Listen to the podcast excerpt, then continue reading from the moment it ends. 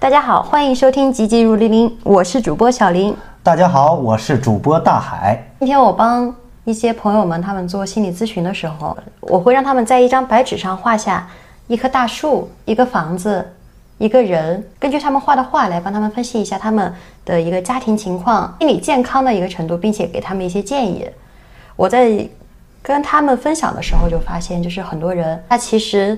很多的情绪都郁结在心里面，没有一个情绪疏导的一个出口，就导致心里面其实窝了很多很多的窝囊气，或者说有很多的郁闷，没有办法宣泄出去，自己是处于一个长期很低迷、情绪很低落的一个状态。在这个时候呢，我一般会给他们一些建议，就是说你要找到一个健康的。你自己真正热爱的，你做这件事情你不会感觉累的一个事情，把它当做你的爱好，坚持做做下去，它可以成为你情绪的一个宣泄口。其实借由这个问题，我觉得可以跟大家分享一下关于爱好这件事情。一般你说找一个爱好作为宣泄口，爱好都包括哪些呢？琴棋书画、运动、上班。我喜欢工作，应该没有人喜欢内卷或者上班的。睡觉呢，算吗？其实睡觉也算一部分，只要不过度、不嗜睡就好。对，但但是最好的话，其实还是让你就是注意力集中在一件事情上。你在做这个的过程中，你脑子里放不进别的事情。这就像出去旅游，我感觉是非常非常累的。提前要查攻略、准备东西，路上每一天累得不行了。要晚上到酒店，还要找吃的、找住的。看第二天怎么玩，车呀、交通啊，各种东西怎么弄，就感觉哦，旅游好辛苦啊，好累呀。嗯。但每次玩完了回去之后，都会感觉，哎，在这段旅行过程当中，我其实其他的什么都没想，所有的一切都围绕着我的乐趣，我在玩。是的，就是当你处于一个全身心贯注去做一件事情，而且这件事情能让你感受到。由内而外的一种愉悦感的时候，其实我觉得这个就算是爱好。另外一个的话，就是这个爱好最好是它是健康的，它是能够给人带来一个积极向上的一个能量的。你要说你自己的爱好是喝酒，或者说是烂醉这种，其实它对于本对于你身体本身也会有很大的一个损伤。那这种的话，其实是一个比较负面性的一个爱好，它会让你的一个整个磁场是处于长期低迷的一个状态。而且喝酒的时候，当人处于烂醉的一个状态下，他其实思维是完全不清晰的，他的行为也很不受自己的一个控制。那这样子的话，可能会做出一些超他自己预期的一些事情。这件事情，当他清醒回来之后，他也会感到非常后悔。但这又是他的爱好，后悔之后，下次还会再犯。对，所以，我我一般在这种情况下给一些朋友的建议就是，你要找一个健康、积极向上的一个事情来做。对，让自己充满阳光。一般你排解压力的方式是什么呢？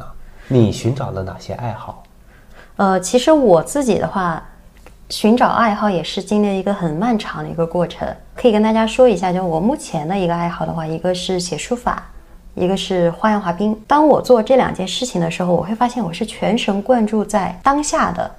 我会关注的是我做这件事情本身，它是怎么样的？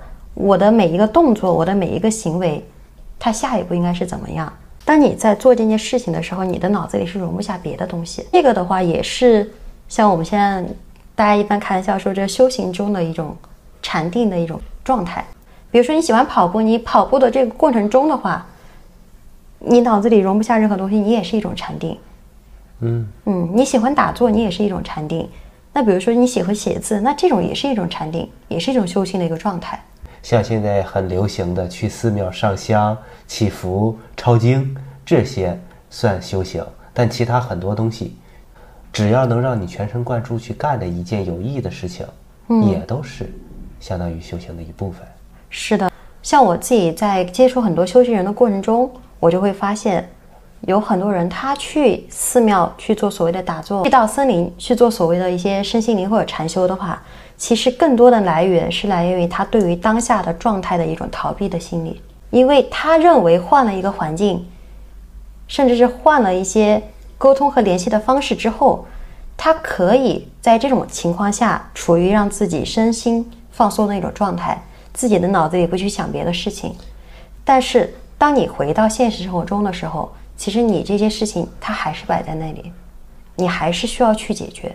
我说的爱好其实是这样子，就是人他很像一个小宇宙一样，当你的内心充满着一种热爱，由内而外散发出去的时候，你的热量是从从内而外的。那如果说你是把一些情感的寄托到某一些事情身上，而这件事情并不一定是让你真正能感受到快乐的时候，它只是你转移注意力的一种工具。那这种的话，其实你能获得到的能量是非常有限的。当这个能量它流动完了之后，你还是会回归到你空虚的那种状态。你现在用于排解压力的方式，衍生出的两个爱好，是一个是滑冰，一个是写字。嗯嗯，这相当于是一动一静的结合。是的，在写书法过程当中，你感受到的是静；那在动滑冰的过程当中，你感受到的是什么？呃，其实我想纠正一下，就是在书法过程中不一定感受到的是静。第一个是你本身你的这个用笔运笔的一个方式，以及你在纸上接触的这些方式的话，其实它会有动和静的一个结合。你是由自己行动的这个轨迹和力量。把它传递到一个静物上去的，它其实是动静结合。另外一个的话，你在写书法过程中的时候，你也会感受到，就是关于整个的天地万物以及能量的一个平衡。比如说，像我们去写一些书法的一些字的时候，我们有本身的这一个字的一个结构，有它的开，有它的合。那你怎么样去处理好它的开合的状态？怎么样去平衡字本身它的左右之间它的一个？动能和它的一个势能的一个关系，那这个其实也是你需要去思考的一个点。然后你结合你自己的思考，将它运用到你的手上面，它其实不是一个纯净的一个过程。但是你在全神贯注做这件事情的时候，它能让你处于一个与外界隔绝的一个状态，在别的一些心理学的说法也叫心流的状态。你当你运用这种状态去写一些字的时候，你会发现你自己的这个肉体、你的手、你的笔跟你的这个字是融为一体的。这个其实就是一个能量流动的一个过程。笔走游龙之间，对，把你的心寄托在这上面，有张有弛，有动有静。对，而且当你在写书法的过程中的时候，其实你也可以感受到。你在处理这些字与字之间的关系中，其实也蕴含了很多的一个能量流动智慧，以及我们讲的一些易经的一些智慧的。有的字它看着就是很壮实、很浑厚，那它的属性就是偏阳的一个属性；有的字它写的很很轻柔、很精雕细琢，它其实属于一个偏阴的一个属性。那你怎么样把这些字与字之间去做一个柔和，也让他们处于一个平衡的一个状态，其实也就是我们说的阴阳平衡的一个状态。在做这些字与字之间。状态结合的时候，其实你也会去思考，在为人处事中，什么时候你应该处于一个偏阳的一个状态，什么时候处于一个偏阴的状态，怎么样去做一个阴阳之间的一个结合，怎么样去做一个动静的结合。你说的这些让我想到了我的一位书法家朋友，他都喜欢让别人写写字，来去判断对方的性格。对，这我想这可能也就联想到有一句成语叫见字如面。是的，嗯。也就是说，通过字确实能看出来一些人心。我说，如果是我随便写，不按照我平时的习惯写，能怎么样？他说没关系，他也能看出来，流露的都在细节当中。我就认真写，好好写，随便写，不能说换了好几种体吧，以各种形式的随便写写。他就给我指，从第一个字到最后一个字，其实你每个性格。都藏在其中，其实都没有变过。对，其实这个也是我非常有感触的，就是像我们去看一些书法家的一些字啊，包括看一些画家的一些画的时候，其实他的每一幅画都是反映着他的一个出身、他的生平、他的经历，以及他当时所画的时期，他所处的一个状态，他想表达的一个情绪。在我去去看唐宋八大家的一个展的时候，我就看到像扎师标的画，我就跟一块去参观的一些小伙伴说：“我说扎师标这个人，我说看他一看就看他的画，一看就是留白很多，而且是属于一种很悠远、很心旷神怡的感觉，他能带给你一种很静、很悠闲、很闲适的一个状态。这个人他的家庭条件一定很好。我看到他的字的时候，能够看到他这些字的之间的处理关系，还有他的用笔是非常考究的。他不是单纯的一个画家的一个字，而是有书法家的韵味在。而这个人他是师从了一些很出名的书法家写的，然后写的这个字。后来我们去查了一下，扎师彪他自己的话是出生于非常有钱的一个官宦世家，师从了很多很著名的书法家之后，结合很多大家的一些风格和传承为一体之后，来形成了他的这一幅画。那比如说我们看郑板桥的画的时候，他的画的就是偏向于极端一些的风格，比如说他画的石头跟他的画的树，是处于一个在。劣势中很顽强、生生不息的一个生长状态，他的这个状态就可以看出来，他经历过很多的磨难。他一开始他出身并不好，他经历过很多的磨难，但是他内心依旧是很积极向上，依旧是很追求他的一些理想的。比如说，我像我今天跟一些朋友做的一个小测试的一个体验，我就是让他们画了一幅很简单的画，有树，有房子，有人。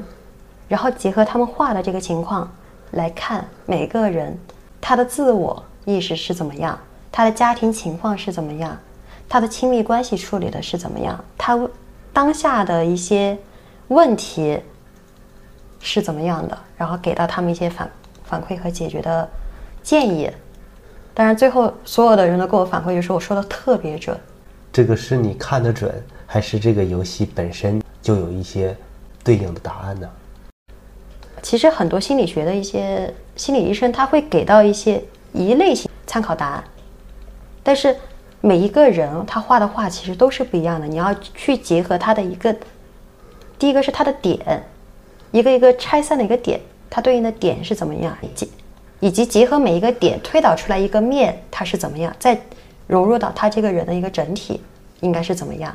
比如说你通过这个房子它的一个烟囱的一个情况，你可以分析出。这个人他的一个，呃，对于男女之间的一个关系，以及他的一个情绪排解情况怎么样？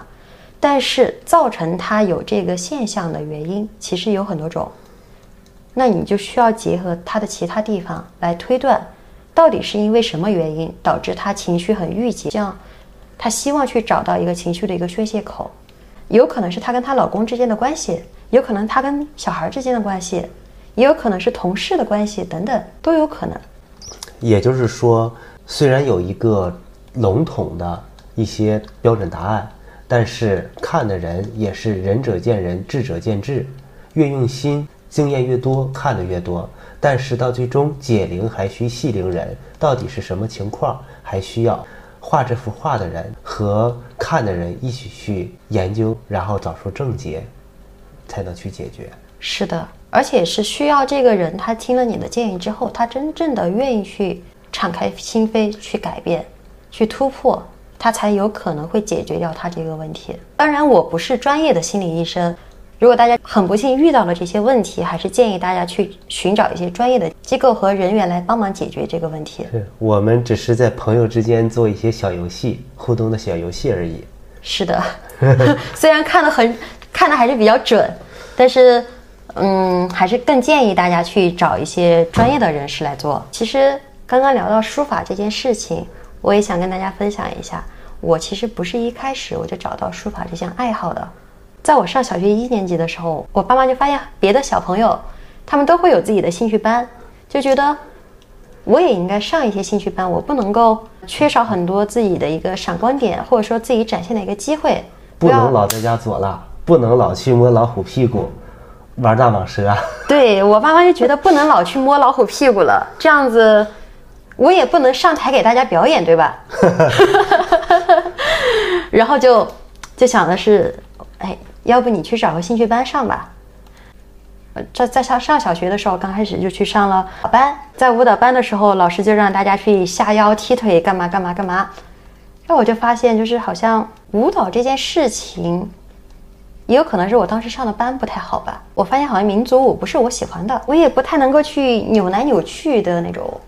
本身我是一个能够去摸老虎屁股的一个铁汉子，突然间让我这样子去开发自己的柔韧性，会让我觉得很别扭。别扭到什么程度呢？你就会觉得好像是吴京开始突然跳钢管舞了那种感觉。你想想，战狼开始跳钢管舞，多么不和谐！是，难道保家卫国靠靠跳钢管舞吗？对呀，我就觉得这件事不应该这样子。是，啊、然后上了一段时间舞蹈课之后，我就没继续去上了。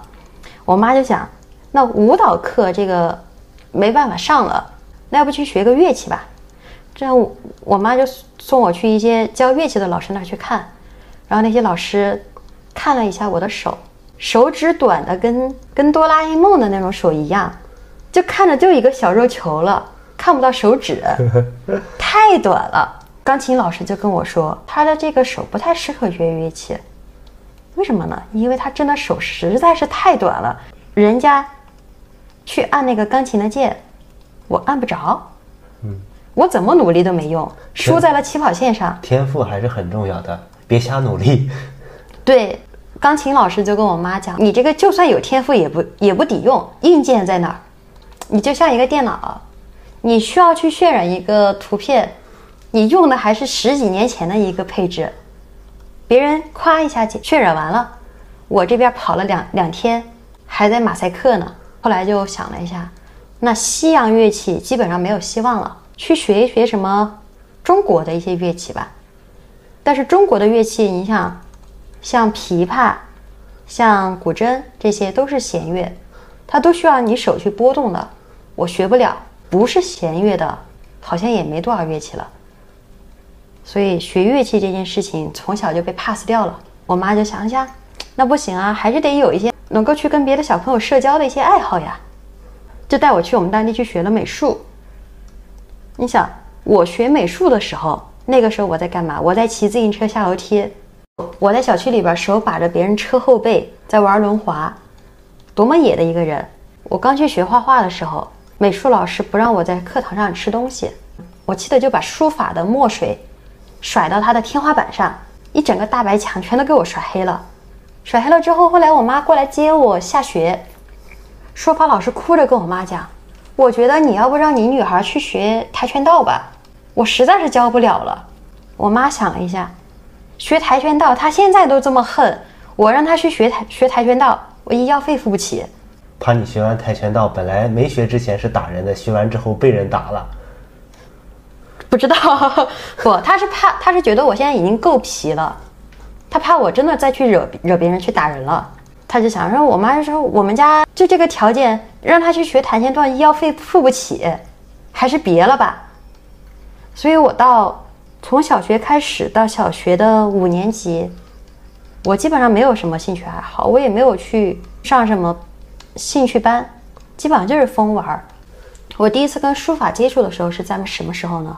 就是在零八年地震的时候，那个时候我们那边的很多房子都倒了。那个时候我们那边是集中灾区，很多的房子都倒了。我们家那边也没有什么避难的一个场所，我们全家就跟着我舅舅去了他们单位盖的一个集中棚里边。在集中棚里边，我遇到了我书法的启蒙老师，华老师。当时是什么样的一个情况呢？我跟同小区的很多小朋友都在疯玩，在各个的各个床之间蹦跶蹦跶去试别人床的弹跳力。在小区里你追我打的时候，我路过华老师的那个地方，他就在那儿摆了一个大的一个茶桌，上边放着一个字帖，右边摆了一壶茶，在那悠然自得的写写隶书。我还很清楚的记得他在写张猛碑，就好像我们这些叽叽喳喳的小孩都完全不存在一样。我们这些小孩路过的时候也觉得很好奇，别的大人都很嫌我们烦，都要赶我们走，但是华老师他就不是这样子，他就好像我们都淡然无存之一样，你就会觉得这个人很超然物外的这种状态。嗯，我们就非常好奇的围上去，看着这一个一张宣纸上面被他写的非常工整、非常有意境的一个字，你会感觉到就是笔毛笔的笔毫在他手上非常的听话，他想去哪儿就能够去哪儿，就觉得非常神奇。我们就吵着就跟他说：“哎，老师，你可以教我们写一下吗？”他也非常的热心，他就拿了很多纸过来，让我们一个一个教我们怎么握笔，教我们怎么样去写这个字。我们当时好几个小孩，每个人写了一张之后，他看了看我的字，他就说：“我觉得你很有天赋，你跟着我学吧。”然后我就跟着他学习了。进了我们宿舍之后，我们宿舍一开始是有两位老师，一位一位老师他是擅长小篆和楷书，华老师他是擅长隶书和大篆，他们就轮流教我们大家去写。当然，我那个时候我就一开始我没有，我感觉我我自己的天赋好像还没有释放出来。直到什么时候？直到后来我们来了一位老师叫刘老师。他教了很多学生去参加很多书法的比赛，拿了很多的奖项。他来我们这边执教之后，他就跟我们说：“他说最近有一个比赛，你们要不要参加？感不感兴趣？”我们宿舍的好多小朋友就每个人准备了一幅作品去参加比赛。我没有想到，我学了一年左右，我去参加一个比赛，拿了全国的银奖。那个时候是对我一种莫大的一个触动。我从来没想过自己的字居然还能拿奖。就是因为这件事情让我觉得，我燃起了对书法的一个信心。从那之后就开始继续的去练，继续的去练。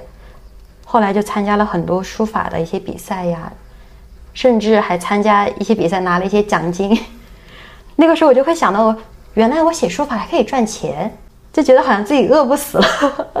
一次一次拿奖之后，让我燃起了对于书法的一个信心。同时，我就会发现，我一个非常好动的一个人。当我去写书法的过程中的时候，我是可以静下来的，然后我非常享受那种静下来的状态。从那之后，我就爱上了书法。我后面上初中，甚至上高中的时候，在那种非常大的一个课程压力下，我还是会去写书法，喜欢去研究这些字的一个情况。我就会发现这个东西它是是刻在我的基因里面，属于我的天命爱好。后来我工作了之后，当我觉得我自己撑不下去的时候，我也会去写一写。感受自己的毛笔在纸上，从一开始手颤颤巍巍，到后面这个毛笔听我自己的使唤，笔随意动的时候，那个时候我就好像忘记了我自己的存在一样，我跟笔、跟字、跟这个世界融为了一体，这个世界不再有我，这个世界也不再有其他人，但我又好像是整个世界一样。当我练完这一幅字之后，我再回到我的现实生活中，我就会发现很多的问题都迎刃而解了。他们好像不再是障碍我前行的一些拦路虎，而是一个小小的一个考验，而是我写字的时候临摹的不到位的一个字而已。那我多练一练，多去思考一下，多去分析一下它，我就能把它写好。呃，后来就是借由我爱好的这件事情，有一些。已经有小孩的一些朋友，他们跟我聊的时候就说：“我小孩他现在到了适学适龄的一个年纪，我想让他去学一些爱好，你有什么建议吗？”我就会告诉他，我建议，在这个年龄阶段，你让他多尝试，你拿一年或者两年的时间，给他去尝试他感兴趣的所有的事情，当然是在你经济条件允许的情况下，给他去尝试他所感兴趣的所有的事情。你让他去体验一下，当他自己发现他做这件事情，他是非常享受其中，他能够完全忘记所有的存在之后，那说明这个事情就是他可能会热爱的事情。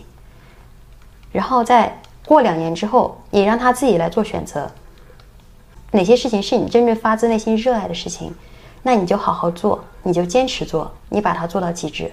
对，这个方法很好。对，我觉得如果以后我有小孩的话，我也会这样子。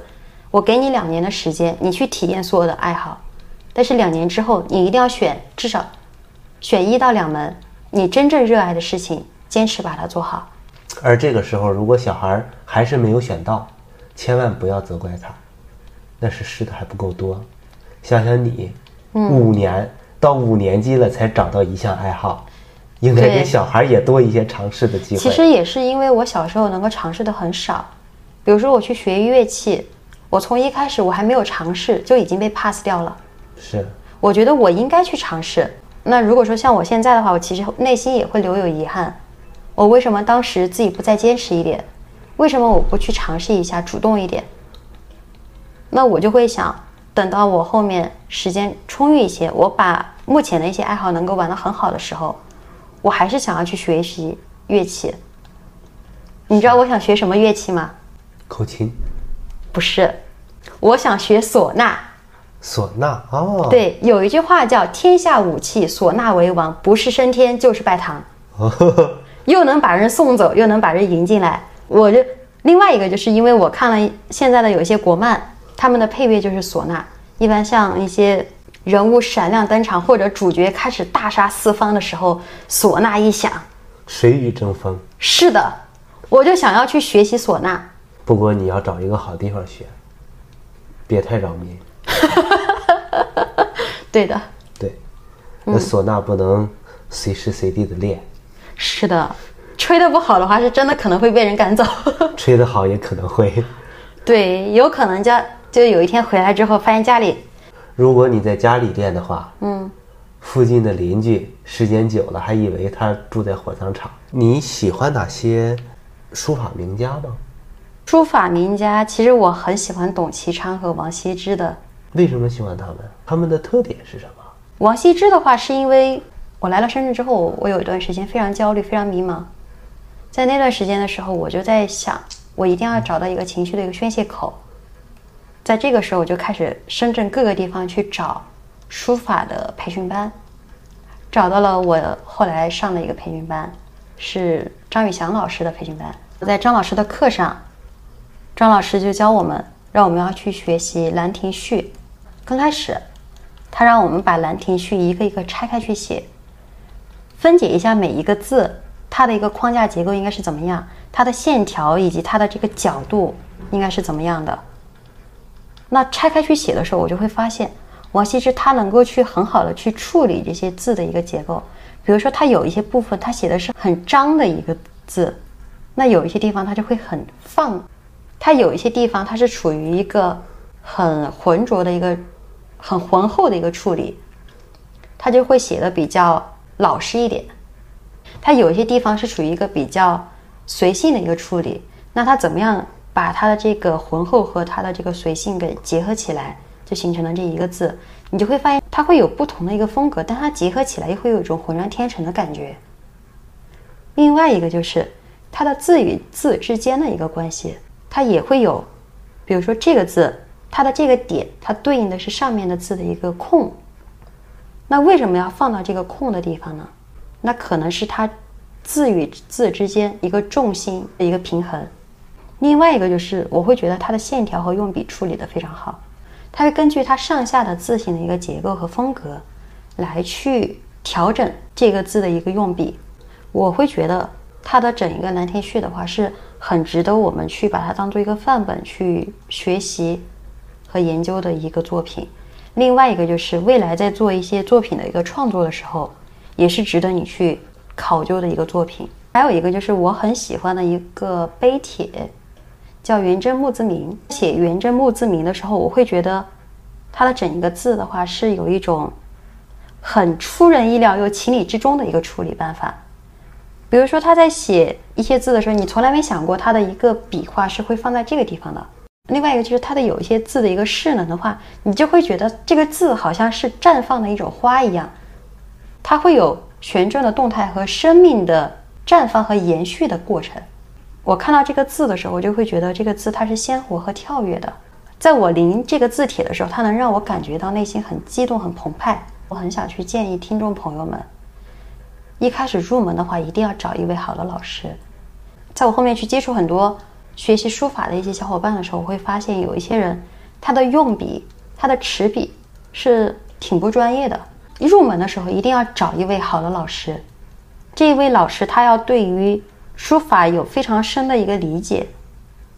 另外一个就是这位老师他对于人生也要有一个非常深的一个理解。比如说像张宇翔老师，在我听他课的过程中，我会发现，他真的是对于易经、对于国学。甚至是对于佛学和道学，他都有非常深的一个研究和造诣。他在跟我们讲字的一个处理，它的开合、它的张弛、它的这个阴阳的时候，呃，他会结合着一些易学和我们的人生道理来去跟大家去讲，你怎么样去把这个字处理的好。那你在学习它的这个过程中的时候，你能够有一种魂穿的感觉，你好像就在跟写这个字的人对话一样的感觉。这个古人他直接告诉你，这个字它的属性是怎么样，它的阴阳，它的能量的流动是怎么样的，他所想表达情绪和他的人生道理应该是怎么样，而不是单纯的告诉你这个字的框架结构应该是怎么样。其实，在写字的时候。我对于写字的理解就是，你不是去模仿它的框架结构和形状，你应该是去借由你写的这个过程，去跟这个写的这个古人做一个跨世纪的一个交流，去体验他当时的心境和状态应该是怎么样，结合他的心境状态，再带入到你的当下，你去把这个作品呈现出来，它应该是怎么样？就很像现在我看一些美妆视频。大家会流行讲的一句话叫“美人在骨不在皮”，皮相其实是很好画的，皮相对应的书法里面，它就是框架结构，或者说用笔，它是好画的，它是好做的。但是它的骨相在哪里？骨相是你原生自带的，是需要你自己去拆解、去理解和感受的。那你对应到书法里面，就是他的状态。他的处理和能量的流动应该是怎么样的？那一般家长朋友他没有辨别书法老师的能力，嗯，你有没有什么好的建议呢？呃，其实有一个小程序叫墨池，墨池小程序，对，里面会有很多的一些书法老书法大家他的一些课程。也就是说，在线下不用一对一的教，先在线上打打基础，学一学，也是很好的吗？是的，而且就是入门的老师一定要选好。嗯，呃，为什么呢？是因为像我们去写书法，你一开始接触的时候，你就像一张白纸一样，你的入门老师他就是教你怎么样在白纸上作画。如果说你一开始你的入门老师选的不好，他已经在你的白纸上给你进行了污染了。当你遇到一位好的老师，你想要去纠正的时候，你需要去花的是。不只是一倍的时间，你可能花十倍甚至百倍的时间才能够纠正。就跟大家讲一个很现实的一个例子，我一开始在华老师那学书法的时候，我们那边来了一位，就是教大家皮相的一位老师的学生，光是用笔，我们纠了两年。怎么样去？光是光是握笔这个方法，其实就已经纠了两年。早就已成，早就已经形成习惯了。那他学久了之后。或者他写久了之后，他会有一个肌肉的记忆。你已经形成了肌肉记忆之后，你再去纠正的话是很难的。他做所有的动作都是下意识的，都是出于他的本能。那你要你要怎么样去纠正他的本能和下意识呢？除非是你加之于他身上双倍甚至十倍的一个强度，你才可能去纠正他的本能。包括滑冰也是这个样子。如果说你的入门老师他教你滑的动作不好，教你怎么样去用这个刀刃用的不好，别的教练接手过来的时候，他需要花十倍的时间才能够给你纠正过来。所以说滑冰的话也是，你的入门老师一定要选专业的，不要为了省钱去选择一些不适合的老师。当你有条件去接触好的老师的时候，其实你付给好的老师的一个培训费用，会比你原本一开始去找好老师更多的。而且你的这个行为有可能会耽误自己未来很长一段时间的发展。而且我觉得是这样的，其实，在现代社会当中，嗯，能成为书法家的已经凤毛麟角了，而且能去以当书法老师为生的也非常少。所以说，大家在选择不论是书法还是其他兴趣爱好的时候。千万一开始就不要抱着让孩子以后走这条路的心，而是像我们刚才一开始说的一样，我们的所有兴趣爱好更多的是让我们在繁重的生活压力当中有一片自己的天地，去陶冶自己的心灵，这个才是最重要的。是的，它其实就是你生活的一个润滑剂和你情绪的一个调节剂。再补充一下哈，就是我们刚刚提到的滑冰。找老师这件事情，我可以跟大家讲一个很现实的一个例子。一般好的教练，比如说国家队退役下来的教练，他接触到别的教练的学员之后，第一件事情是让这个学员忘掉前一任教练教的所有东西，从最基础的蹬冰开始学。他其实从最基础的动作到后面的一些动作，他揪的时间会比零基础的学员揪的时间更长。这个就是很现实的一个例子。那中国男足频繁换教练会对他们有影响吗？嗯，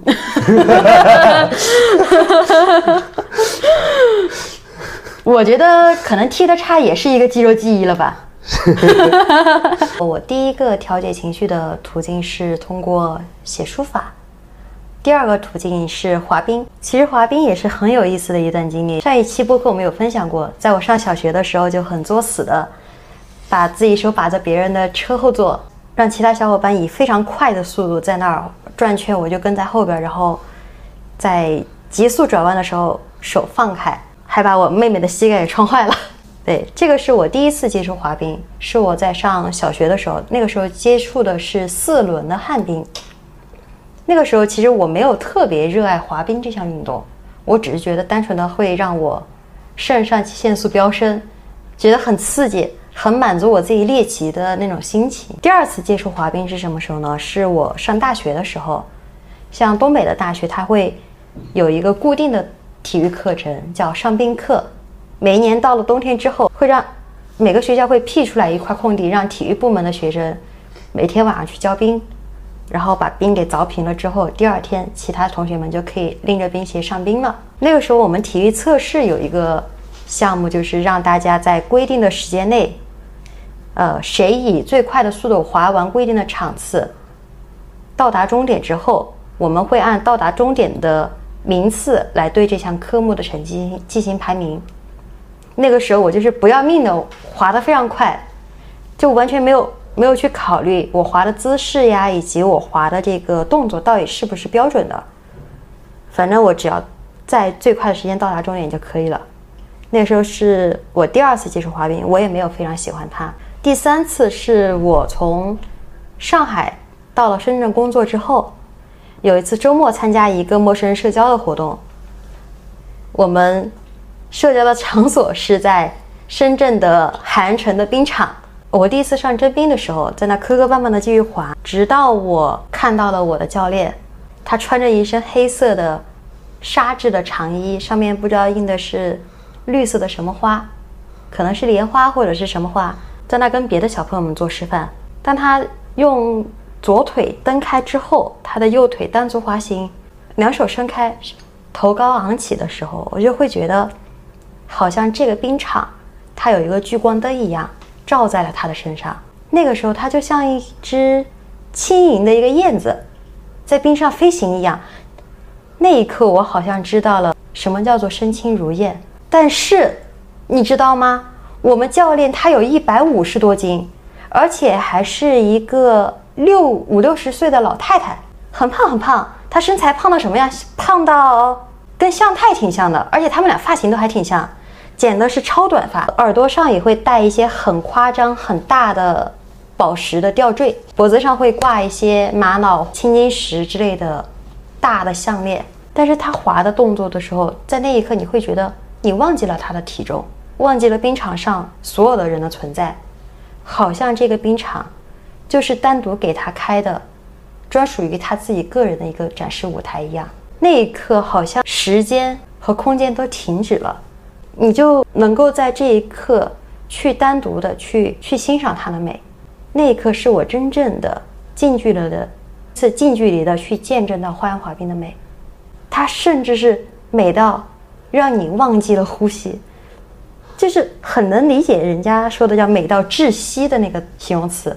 到后边他给大家示范了一个叫华尔兹跳的一个动作，你会觉得它就像一个冰上的一个精灵一样，脚趾尖在冰上的。触动和跳跃，那一刻，他好像跟这个环境完全融为了一体。我我那个时候被他彻底的给迷住了之后，我就自己踉踉跄跄的滑到了他面前，跟他说：“我说，你是家长还是教练呀？”他说：“我是教练呀。”你觉得你滑的真的好美，美到让我忘记你的体重，忘记你跟向太是一个身材。他就乐了，他说。你是在表扬我，还是在贬低我？我说我是在表扬你。我是发自内心的非常喜欢你，我想跟着你学，我也想，我能不能也像你这样子，滑到这么轻盈，这么优美？他看了一下，说你可以，然后果断的就加了他的联系方式，交上了教练费之后，我就开始了我学习花样滑冰的一个旅程。那段时间我是花样滑冰和张老师的课，我是同时在学习的啊。有一段时间是什么样的呢？我下了班之后，我立刻冲到冰场去，在冰场滑了两到三个小时之后，九点过，九点半左右，我又从冰场直接辗转到了画室。继续去练书法，练到凌晨零点或者一点左右，我不会感觉到累，就是我做着我自己很喜欢的工作。我下了班之后有一项我非常热爱的运动，再到晚上有一个能够让我的心和灵魂沉静下来的一项爱好，我会觉得自己的人生，自己的每一天都是无比的充实，会有一种源源不断的能量注入到我身体当中的感觉。那个时候，我会觉得我自己是跟宇宙是连接到一块儿的，我就像一个永动机一样，每天在辗转，但是我从来不会感觉到疲惫。那一刻，我知道了，这就是热爱的力量。它会让你发自内心的去燃起熊熊的火苗，让你会对生活充满了希望和干劲。你永远不会感觉到疲惫，你也不会感觉到有负能量在你身上滞留。因为你身体是通畅的，你的能量是流动起来的，而且所有的流动的能量都是正向的。那一刻，你是被自己由内而外散发的爱给包围住的。你的这个能量，它除了能带给你自己积极向上的能量之外，它还能够让你身边的人同样沐浴在这种温暖、祥和的这种气息中，他会感觉到无比的畅快。你就会发现，好像你。当你做了你自己所热爱的事情之后，你身边的人跟你的关系也会越来越好。好像这个世界所有的美好的东西都是围绕着你在转，你就会对未来充满了希望，充满了畅想。其实我觉得现在很多的人，他为什么会感觉到抑郁？为什么会感觉到不快乐或者焦虑？其实内心的点是在于他自己内心缺乏对于自己的爱。他很多时候都是向外求的，他总是寄希望于在别人身上找到自己存在的意义，或者是希望有一些高能量的人能够将能量注入到自己身体中。在我看来，这个顺序是反的。所有的人能够给你的东西，只是暂时的而已。当时间和能量褪去之后，你又会回归到当初的那个寂静和虚无。但是，当你内心燃发出一个热爱，燃发出这种能量的光芒的时候，你是从来不会觉得自己空虚，也从来不会感觉到累的。而且我发现，就是那段时间我同时学习花样滑冰和书法的时候，我会发现，好像这两个看似毫不相关的东西，其实它的内核是通的。比如说，当我卡在了我书法用笔的环节的时候，比如说我有一些弧线。我每当画到这个时候，笔笔锋它不听我的使唤了，我想要去调整它，但我发现好像它跟不了我的意念走，它的力好像是用的不对的时候，我就带着这个疑问我去滑冰，然后我发现，我去滑压步的时候，我们会围绕着一个圆心去滑动，一只脚是处于半蹲的一个状态，另外一只脚是处于张和合的一个状态。它其实跟我们写书法的时候，你当你画弧线的用笔是以有异曲同工之妙的。你在什么时候该给它向心力，你在什么时候该给它放的力，其实是需要你去体验。在那个时候滑冰的时候，我是把自己带入了书法的笔毫之间，我想象自己变成一个笔毫，那个冰场就是我去书写字的一张很大的宣纸。我就去想象，那我遇到这种弧线的话，我应该怎么画？当我把这件事情想通了，我把这个经验带到我写书法当中去，我会发现，我好像我开窍了，我一下就悟到了。其实运用到其他的一些爱好，或者说其他的一些事情当中也是这样子。当你在做专心的做一件事情，你去解决这个困难的时候，有时候。你生活中或者说你工作中的一些卡点，你的一些疑问也会迎刃而解。他可能在这个方面，他你不会直接的找到答案，但是会在其他的方面也会有一些冥冥之中的一些启示。